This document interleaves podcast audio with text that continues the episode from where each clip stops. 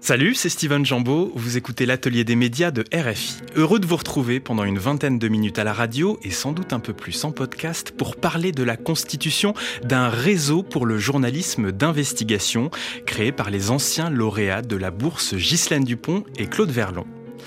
Le journalisme peut parfois sembler un exercice solitaire, mais ensemble, on est plus fort, a-t-on coutume de dire.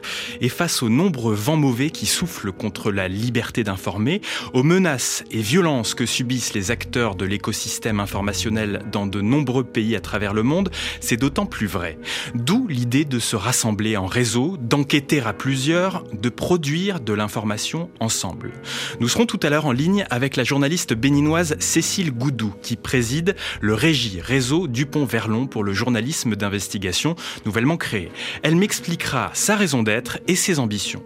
Cécile Mégy, ancienne directrice de RFI, devenue directrice des stratégies et coopérations éditoriales transverses au sein du groupe France Média Monde, sera avec moi en studio. Sans plus attendre, je vous propose d'écouter la première production collective du Régie, un magazine audio intitulé Journalisme en Afrique, la rançon du métier, qui rend compte des difficultés d'informer dans plusieurs pays dont sont originaires les lauréats de la bourse.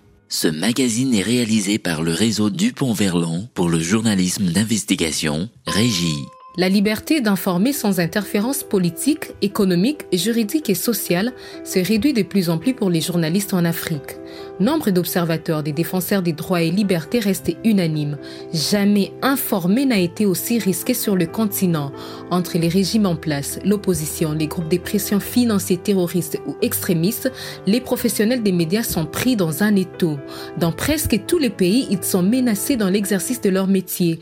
Du Maroc au Lesotho en passant par Madagascar pour remonter en Centrafrique, si l'ampleur de la répression est fonction des pays, les difficultés sont quasi similaires. Journalisme en Afrique, la rançon du métier, c'est un reportage des lauréats de la bourse Ghislaine Dupont-Claude Verlan. Par mesure de protection des témoins, certains propos sont rapportés dans ce magazine par d'autres voix. À Yaoundé, la vague d'indignation est retombée après l'assassinat de Martinez Zogo. Mais Amplitude FM, la chaîne de radio où il officiait dans la capitale camerounaise, porte encore le deuil. Difficile pour ses collègues de poursuivre son combat, traumatisé par la mort tragique du célèbre animateur d'embouteillage, une émission où il dénonçait régulièrement corruption et affairisme. Charlie Aimé Chouemou, rédacteur en chef. Quand il sortait du studio, c'est moi qui entrais juste après lui pour présenter le journal de la mi-journée. Imaginez-vous quel traumatisme je peux avoir. Essayez de voir dans quel état d'esprit on se trouve. Il y a certains sujets que nous ne pouvons même plus aborder dans notre rédaction. Pourquoi? Parce que on a peur. Nous sommes limités aujourd'hui. Depuis le décès de Martinez Ogo, nous avons été contraints à changer notre ligne éditoriale. On est plus focalisé maintenant sur des faits de société. Parce qu'on a aussi peur une psychose qui se répand dans beaucoup d'autres rédactions au Cameroun et à travers l'Afrique. Entre intimidation et harcèlement, de nombreux professionnels des médias avouent vivre la peur au ventre, confrontés à ces graves atteintes à la liberté de la presse.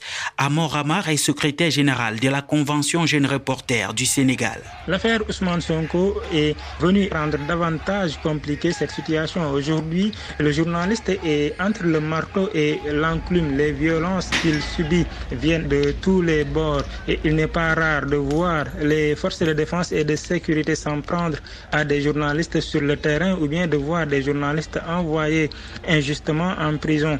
On voit également des gens se réclamant d'autres forces, des sympathisants de Ousmane Sonko plus particulièrement s'en prendre de manière tout aussi honteuse à des journalistes parce que simplement ils sont dans l'exercice de leur profession. Ça aussi, il faut le regretter.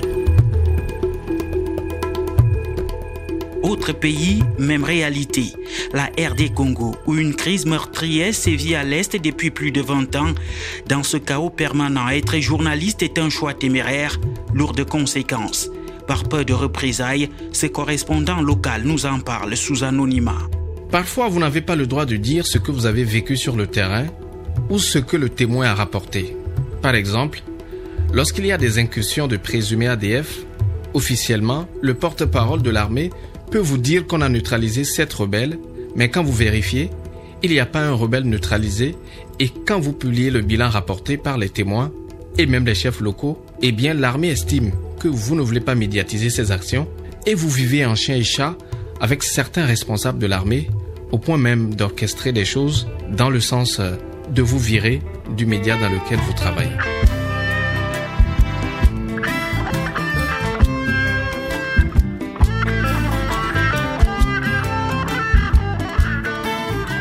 Dans le Sahel, la montée du terrorisme assombrit davantage ce tableau. Dans la région de Tilaberi, au sud-ouest du Niger, plusieurs radios communautaires ont dû mettre la clé sous le paillasson, prise pour cible par des djihadistes. Le regard impuissant, ce directeur d'une station de radio, que nous appelons Ahmed, témoigne la voix sanglotante. Les radios communautaires ou les radios de proximité vivent un véritable calvaire. Des radios ont été calcinées. Des responsables de ces radios ont été enlevés, séquestrés, humiliés, voire même tués. Des animateurs qui animent différentes émissions, notamment interactives, reçoivent constamment des menaces en direct sur les ondes. Dans la région de Tilaberi, on a une vingtaine de radios communautaires touchées par l'insécurité qui sont fermées. Installé à Tombouctou, au nord du Mali, le journaliste et animateur que nous nommons Ousmane vit une situation similaire. Il appelle à l'aide des défenseurs de la liberté d'informer. Ma radio a été attaquée. Ils sont venus, ils ont brûlé l'émetteur, ils ont brûlé quelques batteries et cassé tous les panneaux solaires qui alimentent la radio. Donc, toutes ces choses nous affectent, nous les radios de proximité. C'est un cri de cœur que nous lançons à toutes les bonnes volontés qui peuvent nous aider à évoluer dans nos radios et puis travailler convenablement.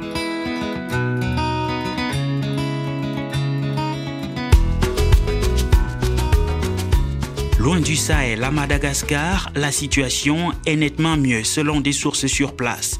Mais certaines pesanteurs socio-économiques demeurent un obstacle majeur à la pratique du métier. Erika Ralambo Mami, journaliste malgache. Nous, les journalistes, on reconnaît qu'il y a une progression sur cette question de liberté d'expression. Toutefois, il y a toujours cette euh, réalité qui nous met pression, je veux dire, par rapport au fait que la plupart des maisons de presse à Madagascar appartiennent à des hommes politiques. Dû à ce fait, préalablement, on a tendance à s'autocensurer. Donc, euh, liberté d'expression, il y en a, mais euh, il y a aussi la sélection des informations. Si tu es journaliste du côté de l'opposition, si on peut dire ça, on te refuse l'accès à l'information.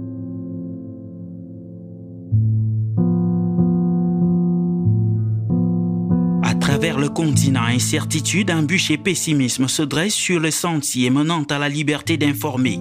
Les défis sont multiples et nécessitent une synergie d'action. Pour Martial Assémé, journaliste ayant longtemps collaboré avec les Nations Unies, États et institutions internationales doivent montrer plus de volonté. Euh, l'on se rappelle qu'en 2021, hein, l'Union africaine, euh, soutenue par l'UNESCO, avait lancé une plateforme euh, qui visait à améliorer la protection des journalistes. Cela n'a pas empêché que deux ans après cette initiative, en janvier 2023, soit assassiné le journaliste camerounais euh, Martinez Zongo dans des conditions qui ont choqué le monde. Il faut donc une réelle volonté politique pour que l'indépendance et la protection des journalistes soient une réalité. Sinon, euh, ce type d'initiative ne sera, je pense, qu'un vœu pieux il est urgent de, mettre en place un cadre pour que leur protection ne soit plus euh, du domaine des déclarations de bonnes intentions. Il faudrait déjà que les pouvoirs publics réaffirment suffisamment le rôle de la presse et des médias en tant que quatrième pouvoir. Ce serait un moyen de dissuader toutes les velléités de menaces, de violences ou de représailles qui deviennent le, le lot des journalistes. Dans son rapport 2022, Reporters sans frontières dénonçait un recul de la liberté de presse en Afrique, soulignant les difficiles conditions de travail des journalistes dans quatre pays africains sur dix. Ce magazine est réalisé par le réseau Dupont-Verlan pour le journalisme d'investigation, Régie. Le Régie regroupe les lauréats de la bourse Ghislaine Dupont et Claude Verlon, initié par France Média Monde pour rendre hommage à ces deux journalistes de RFI enlevés et tués le 2 novembre 2013 à Kidal, au Mali.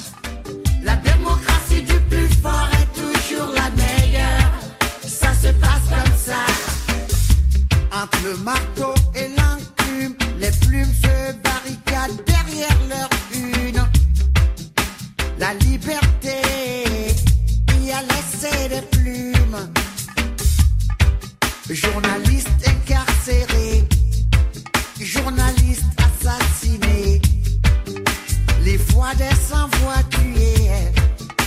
Tout ça doit changer. La démocratie du plus fort est toujours la meilleure. C'est comme ça. Vous êtes RFI et vous écoutez l'Atelier des médias.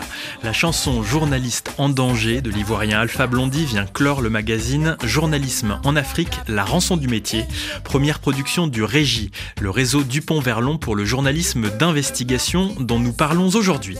Ce réseau est initié par les lauréats de la bourse qui portent le nom des deux envoyés spéciaux de RFI assassinés il y a dix ans à Kidal, au Mali.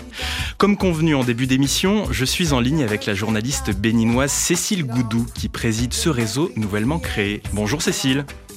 Bonjour Steven. Vous êtes journaliste. Bonjour également aux auditeurs de RFI. Vous êtes journaliste, secrétaire de rédaction à la Radio Nationale du Bénin, au sein donc de l'ORTB, qui change de nom, a-t-on d'ailleurs appris en milieu de semaine. Vous êtes lauréate 2016 de la Bourse du Pont Verlon et vous présidez ce réseau pour le journalisme d'investigation nouvellement créé. Une autre Cécile est avec moi, c'est Cécile Mégy. Bonjour et bienvenue dans l'Atelier des médias. Bonjour Steven. J'ai pour habitude de tutoyer au micro celles et ceux que je tutoie dans la vie. Je vais donc te dire tu. Pour l'information de nos auditeuristes, tu es l'ancienne directrice de RFI, devenue directrice des stratégies et coopérations éditoriales transverses du groupe France Média Monde. Cécile Goudou, je vais d'abord me tourner vers vous. Le 1er novembre, vous avez officiellement lancé depuis Abidjan ce réseau des anciens lauréats de la Bourse du Pont-Verlon. C'est une association, mais c'est bien plus que cela. Oui, Steven, c'est bien qu'une association, le Régie. Le Régie, c'est c'est une nouvelle flamme euh, qui, qui s'allume au cœur de l'Afrique. C'est une flamme que nous portons, nous, les lauréats de la bourse Ghislaine Dupont, Claude Verlon. Vous, avez, vous nous avez présenté comme des anciens lauréats tout à l'heure. Je voudrais bien qu'on utilise juste le thème lauréat parce que nous l'avons été une fois lauréat et nous, nous comptons l'être pendant toute notre carrière et pourquoi pas bien après. Quand on est lauréat de cette bourse, c'est qu'on devient lauréat pour toujours parce que c'est un cachet qu'on porte et qui vous suit un peu partout. Alors, ce réseau, comme je l'ai dit, c'est une nouvelle flamme qui s'allume parce que euh, vous l'avez dit dans votre introduction, Steven, quand on se met ensemble, on est plus fort. Et les lauréats se sont dit, mais aujourd'hui, face à à toutes ces menaces contre la liberté d'informer sur le continent, face à ces menaces de divers ordres qui nous empêchent aujourd'hui, nous journalistes et techniciens, de faire comme il se, se doit notre métier, d'être à l'aise, d'être serein dans la recherche et la diffusion de l'information. Mais qu'est-ce que nous faisons? Est-ce que nous avons eu cette bourse une fois? Nous avons bénéficié de tout ce qui entoure la bourse et au retour, on cache ça et on continue d'avancer comme si de rien n'était. Mais donc, on a senti ça comme un appel. Et on s'est dit, cette bourse nous a donné tellement de choses sur le plan professionnel que c'est à notre tour de donner quelque chose. Et on a envie de donner pour la liberté, de notre liberté nous-mêmes, mais pour la liberté de tous les confrères et consoeurs qui travaillent à travers le, le continent. C'est de là qu'est partie l'idée du, de, de, la, de la création du régime de notre association. L'idée aussi, c'est de produire oui. ensemble. Et donc, on l'a, on l'a voilà. vu, cette première production euh, qui n'est pas anodine et qui raconte euh, les difficultés d'informer actuellement dans de nombreux pays, notamment en Afrique. Justement, c'est parce qu'on a cette liberté à cœur qu'on a dit, mais le premier message fort qu'on va lancer, c'est de travailler déjà sur ces entraves à la liberté d'informer sur le continent. On a décidé de travailler ensemble. On s'est dit, mais si Cécile seule se lève dans son pays pour ressortir les problèmes qui sont liés à l'exercice de son métier, si Sidi, par exemple, au Mali seul se lève pour le faire, est-ce que ça va donner le même écho? Alors que quand on le fait ensemble, on porte le message ensemble à travers tous nos pays qui partagent presque les mêmes réalités en la matière, est-ce que ça ne fera pas plus euh, euh, d'impact Ça n'aura pas plus d'impact et tout? C'est là qu'on s'est dit, bien, on travaille ensemble. Et désormais, ce premier podcast, c'est juste celui qu'on a fait pour donner l'alerte, pour attirer l'attention, pour tirer la sonnette d'alarme. Mais on a dit toutes les fois où on aura à enquêter, toutes les fois où on aura à investiguer sur des sujets qui touchent notre continent, qui touchent nos pays, on le fera ensemble. Ce sera des podcasts signés l'association, signés le régie et non des reportages signés par des individus. Parce qu'ensemble, quand vous le portez, eh bien, vous passez plus le message. Le message brise les frontières. Le message s'incruse dans chacun de nos pays sans qu'on ne demande une autorisation, sans qu'on ne soit obligé de fait euh, euh, allégeance nulle part pour pouvoir dire ce qu'on a envie de dire. Et donc, ce premier podcast dont vous, venez de parler, nous l'avons réalisé avec des confrères à travers le Mali, la RDC. Nous sommes allés au Sénégal, nous sommes allés à Madagascar, nous sommes allés au Niger pour rencontrer des collègues, pour rencontrer des confrères qui travaillent en radio, dont les chaînes de radio aujourd'hui sont prises à partie. Si ce n'est pas du fait de, des djihadistes, c'est du fait des problèmes de gouvernance ou bien c'est du fait des, des problèmes de groupes de pression économique et financier. Et tous ces journalistes ont peur. Tous ces journalistes n'arrivent plus à travailler et ne peuvent plus le dire à l'échelle de leur pays seul parce qu'ils s'exposent. Mais comme nous, on est partout et on n'est nulle part parce que étant une association, parce que étant dans une dynamique collaborative à travers les pays, nous on a pu parler à ces confrères-là, on a pu recueillir leurs témoignages, on a pu porter ça. Aujourd'hui, s'il faut s'en prendre peut-être à quelqu'un parce qu'on a fait ce travail, c'est qu'on est obligé de s'en prendre à, 10, à, à, à 20 journalistes et à 20 techniciens à travers le continent. Et là, ça devient un peu plus difficile. Et c'est ça qui fait la force de ce réseau que nous avons décidé de mettre en place. J'aimerais maintenant me, tourner vers toi, Cécile Mégy, et que l'on rembobine ensemble. Peux-tu nous rappeler comment, après le choc de l'assassinat à Kidal le 2 novembre 2013 des deux reporters de RFI, Ghislaine Dupont et Claude Verlon, comment et pourquoi RFI avait choisi de créer cette bourse? Alors effectivement, le choc, tu le dis, Steven, le choc, le drame euh, et l'impression que on allait être inconsolable et de se dire que de cette douleur effroyable avec euh, les familles de Ghislaine et de Claude, avec euh, l'ensemble des, collègues de, de, RFI et à l'échelle même de France Média Monde, comment rendre cette douleur, euh, on a l'habitude de le dire, cette douleur féconde, créer quelque chose qui soit à leur image, en leur mémoire et qui qui, qui, transmettent euh, ce que faisaient merveilleusement leur métier, leur métier de journaliste, libre, indépendant, expert, professionnel, euh, maîtrisant leurs risques euh, et aimant l'Afrique. Voilà, les, les, données étaient là. Comment faire que, que, ça se transforme et que tous les 2 novembre des années qui allaient suivre, on soit à la fois dans la mémoire, dans le, souvenir, bien sûr, euh, dans la douleur, forcément, mais aussi dans un espoir. Et euh, collectivement, on a commencé à réfléchir et on est arrivé à cette idée qu'il fallait s'adresser à la jeunesse, à la jeunesse des professionnels du continent africain. Et de deux professions, d'ailleurs. Et de deux professions, voilà. Et de Cécile Goudou, tout à l'heure, disait euh, ensemble, mais Ghislaine et Claude euh, étaient ensemble, euh, sont morts ensemble, mais ont été assassinés ensemble, mais travaillaient ensemble depuis de nombreuses années. Et c'est ce duo de la journaliste et du technicien euh, qui nous a semblé indispensable aussi à, à valoriser dans, dans l'action qu'on allait mener.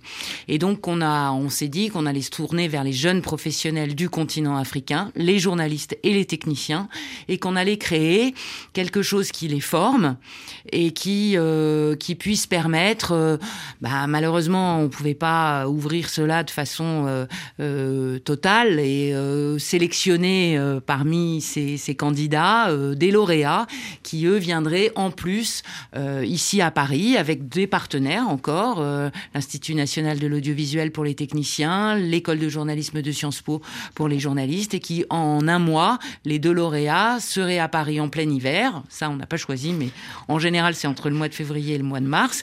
Ils viennent à Paris, ils viennent euh, 15 jours euh, immergés dans la rédaction de RFI pour exercer leur métier.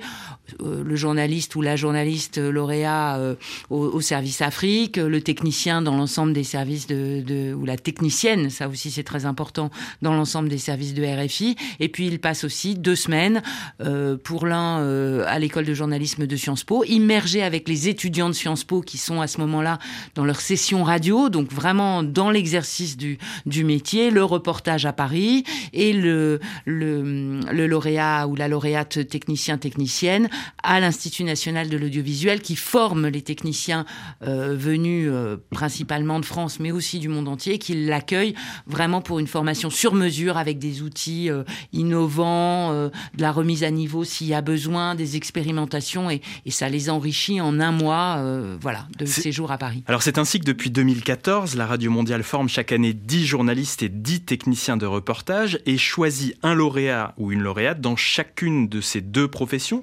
On en est donc à 200 maintenant et j'imagine c'est une grosse satisfaction de voir qu'ils ont créé collectif, qu'ils font euh, collectif. Alors c'était voilà 200, le chiffre est, nous semble incroyable, 200 par parmi eux 20 lauréats, 10 techniciens, 10 techniciennes et des, journalistes, et les voir rassemblés. Alors, nous n'en avions que entre guillemets, 20 euh, avec les lauréats de cette année à Abidjan, mais savoir que ce réseau, euh, on parlait des lauréats, mais plus largement, puisque ils se sont engagés de toute façon à, transmettre aussi. Hein. L'un des, euh, Cécile ne l'a pas dit tout à l'heure, mais l'un des slogans de, de ce réseau, c'est se former et former pour mieux informer.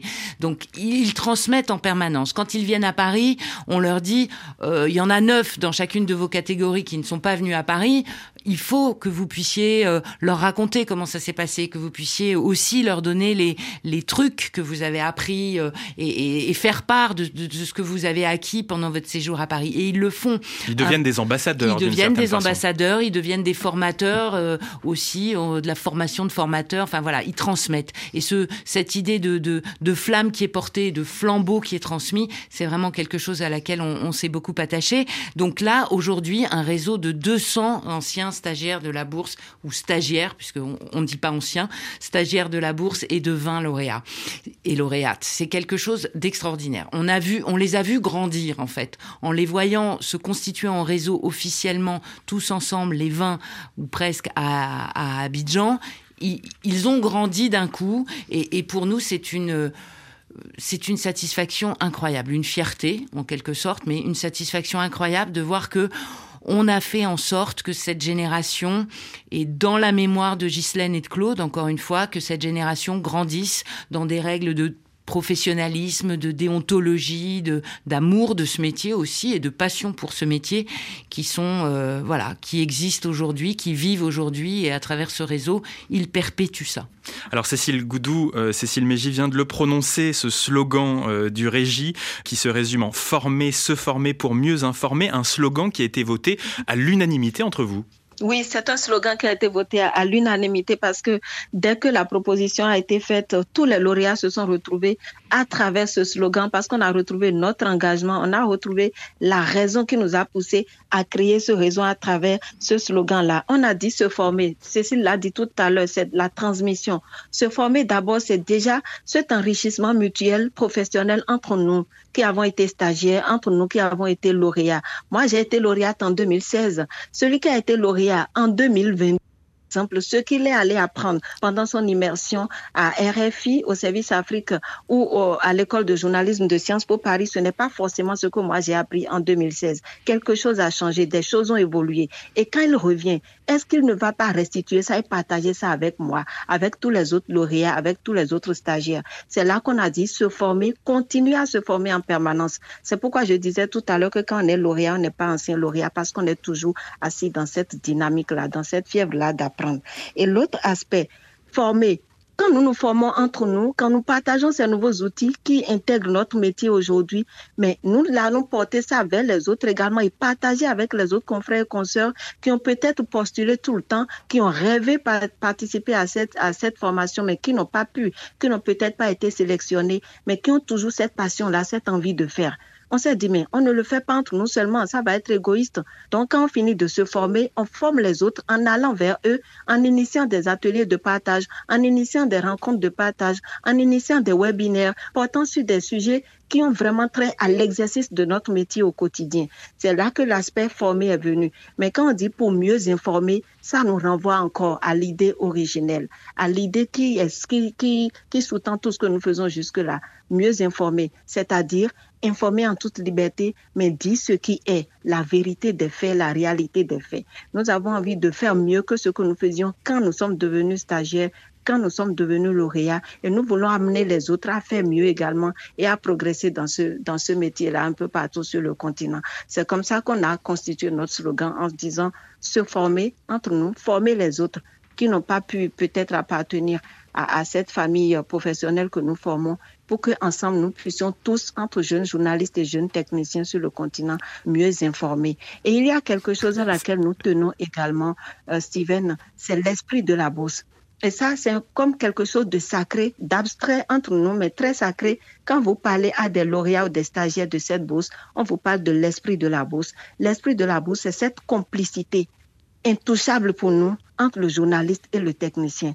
Ghislaine et Claude, ont connu la mort ensemble. Ghislaine et Claude ont partagé quelque chose de très fort au moment où on leur a arraché la vie. Et on a dit, ce truc qui a existé et qui est là, il faut que nous continuions de maintenir ça entre nous. Dans le régime, dans notre réseau, il n'y a pas de journalistes, il n'y a pas de techniciens. Nous avons brisé cette barrière-là. Ce qui est sûr, dans tout ce que nous produisons comme podcast, les sujets sur lesquels nous investiguons actuellement, nous avons l'aspect éditorial qui est tout le temps travaillé par les journalistes. On a l'aspect technicien technique qui est très bien travaillé par les, les lauréats techniciens, les stagiaires techniciens.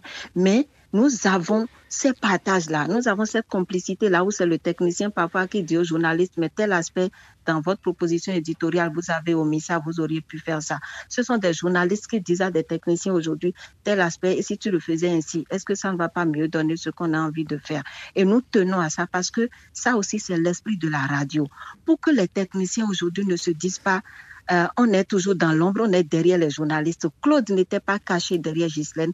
Claude a vécu les mêmes moments tragiques que Ghislaine et nous voulons que dans notre réseau également, dans toutes les chaînes de radio sur le continent, ce binôme journaliste-technicien devienne une tradition qu'on respecte et puis auquel on tient et dans lequel on donne vraiment à chacun sa place dans ce métier-là qui nous lie forcément, journaliste et technicien. En radio, on ne peut pas se, se, se, euh, se passer l'un de l'autre, évidemment. Cécile, parmi les objectifs euh, du réseau, du régie, il y a notamment le fait de prioriser la mise en avant des histoires africaines par les Africains. Expliquez-moi pourquoi c'est important pour vous. Pour nous, c'est très important. Euh, le régie, ce sont des histoires africaines qui seront racontées ou bien qui, ont commencé par être racontées par des Africains. Ce sont des écrits sur l'Afrique sous des plumes africaines. Parce qu'aujourd'hui, notre continent est devenu le théâtre de beaucoup d'événements qui n'arrangent pas l'exercice de notre métier. Le continent est en train de devenir le théâtre de beaucoup d'événements qui constituent des écueils pour la liberté d'informer euh, à travers nos pays aujourd'hui. On s'est dit, mais qui mieux que les Africains pour dire encore ce qui est vrai, comment l'Afrique se porte aujourd'hui?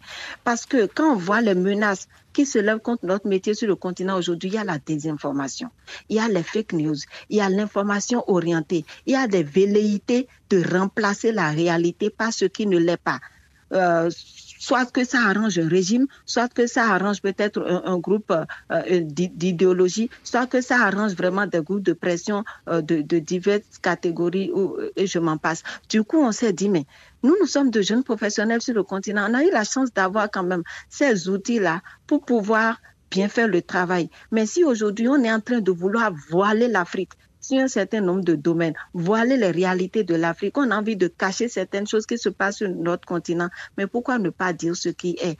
Parce que l'âme même, l'essence même de notre métier, c'est la réalité des faits, c'est la vérité des faits. Et face à la montée des fake news aujourd'hui, face à la montée de la désinformation, on a dit, nous, on va raconter l'Afrique telle qu'elle se porte. Et du coup, ce sera l'Afrique racontée par des Africains, par des professionnels qui ont eu le courage, qui sont restés sur le continent, par des professionnels qui, malgré la menace qui est là, sont restés fidèles au métier là. Et donc, on va continuer à le faire tel que c'est. Et l'autre aspect sur lequel on s'est basé pour dire ce sera l'Afrique racontée par les Africains, on a dit, mais ce sera également notre reconnaissance en retour à RFI et France Média Monde qui pouvait instaurer cette bourse pour des jeunes journalistes français, peut-être pour des jeunes journalistes euh, des, des, territoires d'outre-mer français, français et tout. Mais on a dit, non, RFI et France Média Monde ont décidé d'instaurer cette bourse sur le continent pour nous donner une chance. Et donc, si nous avons eu cette chance-là de la part de RFI, France Média Monde, pourquoi nous ne devenons pas alors à notre tour une chance pour tout le continent en disant la vérité sur ce qui se passe sur le continent, sur comment le continent se porte aujourd'hui, malgré toutes les difficultés auxquelles nous sommes confrontés? Cécile Mégy, le 2 novembre dernier, la présidente de France Média Monde, Marie-Christine Saragosse, a laissé entendre que notre groupe pourrait apporter son soutien aux régies. À quoi pourrait ressembler ce soutien?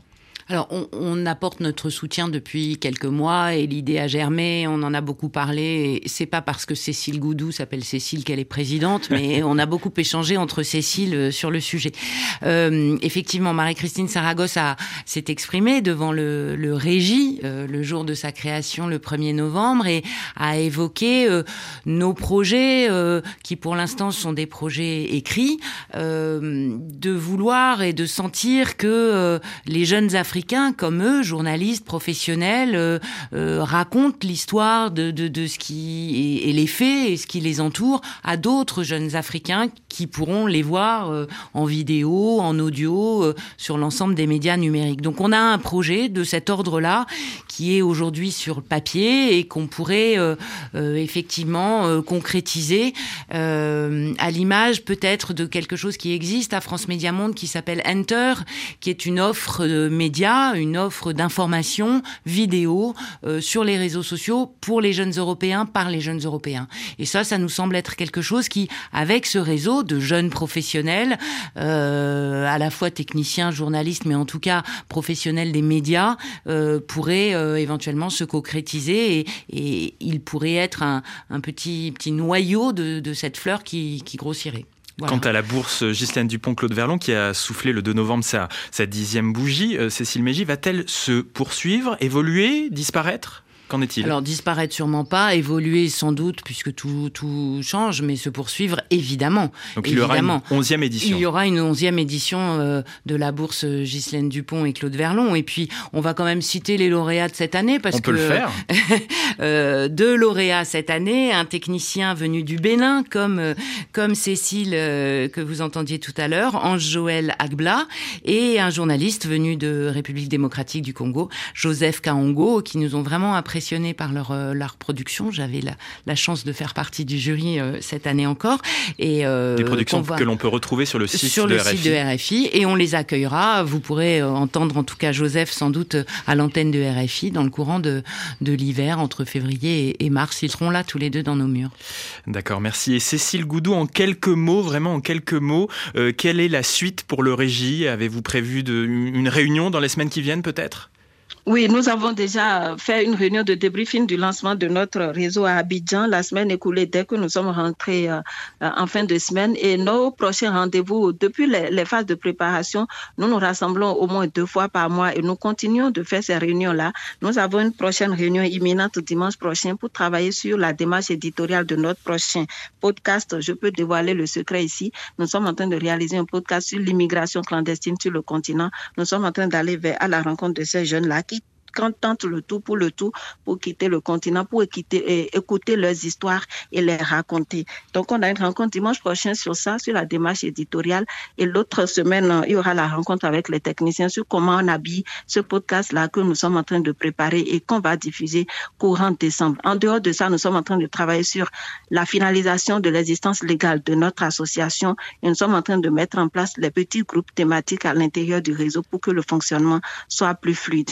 Nous avons également élaboré notre plan stratégique de fonctionnement 2023-2026 parce que le, bureau qui est élu actuellement a trois ans de mandat, nous avons appelé ça le régie à la conquête du temps 23-26 et c'est notre boussole de, de fonctionnement jusqu'à 2026. On va finaliser ça d'ici décembre pour qu'en janvier les autres actions soient mises en route pour que nous puissions prendre notre élan. Et je profite pour dire merci à, à Cécile Mégy et Yves Rocle qui nous ont beaucoup accompagnés pendant la préparation de la création de ce réseau et qui sont toujours là. Et je ne rate jamais de dire à Cécile qu'on ne va pas couper le cordon ombilical. On a encore besoin de, de leur accompagnement avant de, de, prendre notre envol tout seul. C'est beau à entendre. Merci beaucoup Cécile Merci. Goudou journaliste béninoise qui préside le Régie Réseau du Pont-Verlon pour le journalisme d'investigation, à qui je souhaite longue vie. Et merci Cécile Mégy, ancienne directrice de RFI, actuelle directrice des stratégies et coopérations éditoriales transverses du groupe France Média Monde. Merci Steven. La conversation que nous venons d'avoir est disponible à l'écoute en version longue dans le podcast de l'Atelier des médias. L'Atelier des médias, c'est fini pour aujourd'hui, une émission qui s'écoute à la radio, mais aussi en podcast, donc sur la plateforme où vous choisissez d'avoir vos habitudes. Spotify, Apple Podcast, Les applications Radio France et évidemment Pure Radio, l'application de RFI dédiée à nos contenus audio. Abonnez-vous, c'est gratuit. Pour me contacter, envoyez-moi un mail à l'adresse atelier.rfi.fr, un message sur les réseaux sociaux LinkedIn ou X, anciennement Twitter. Je vous donne rendez-vous la semaine prochaine pour un nouveau numéro de l'Atelier des médias. Salut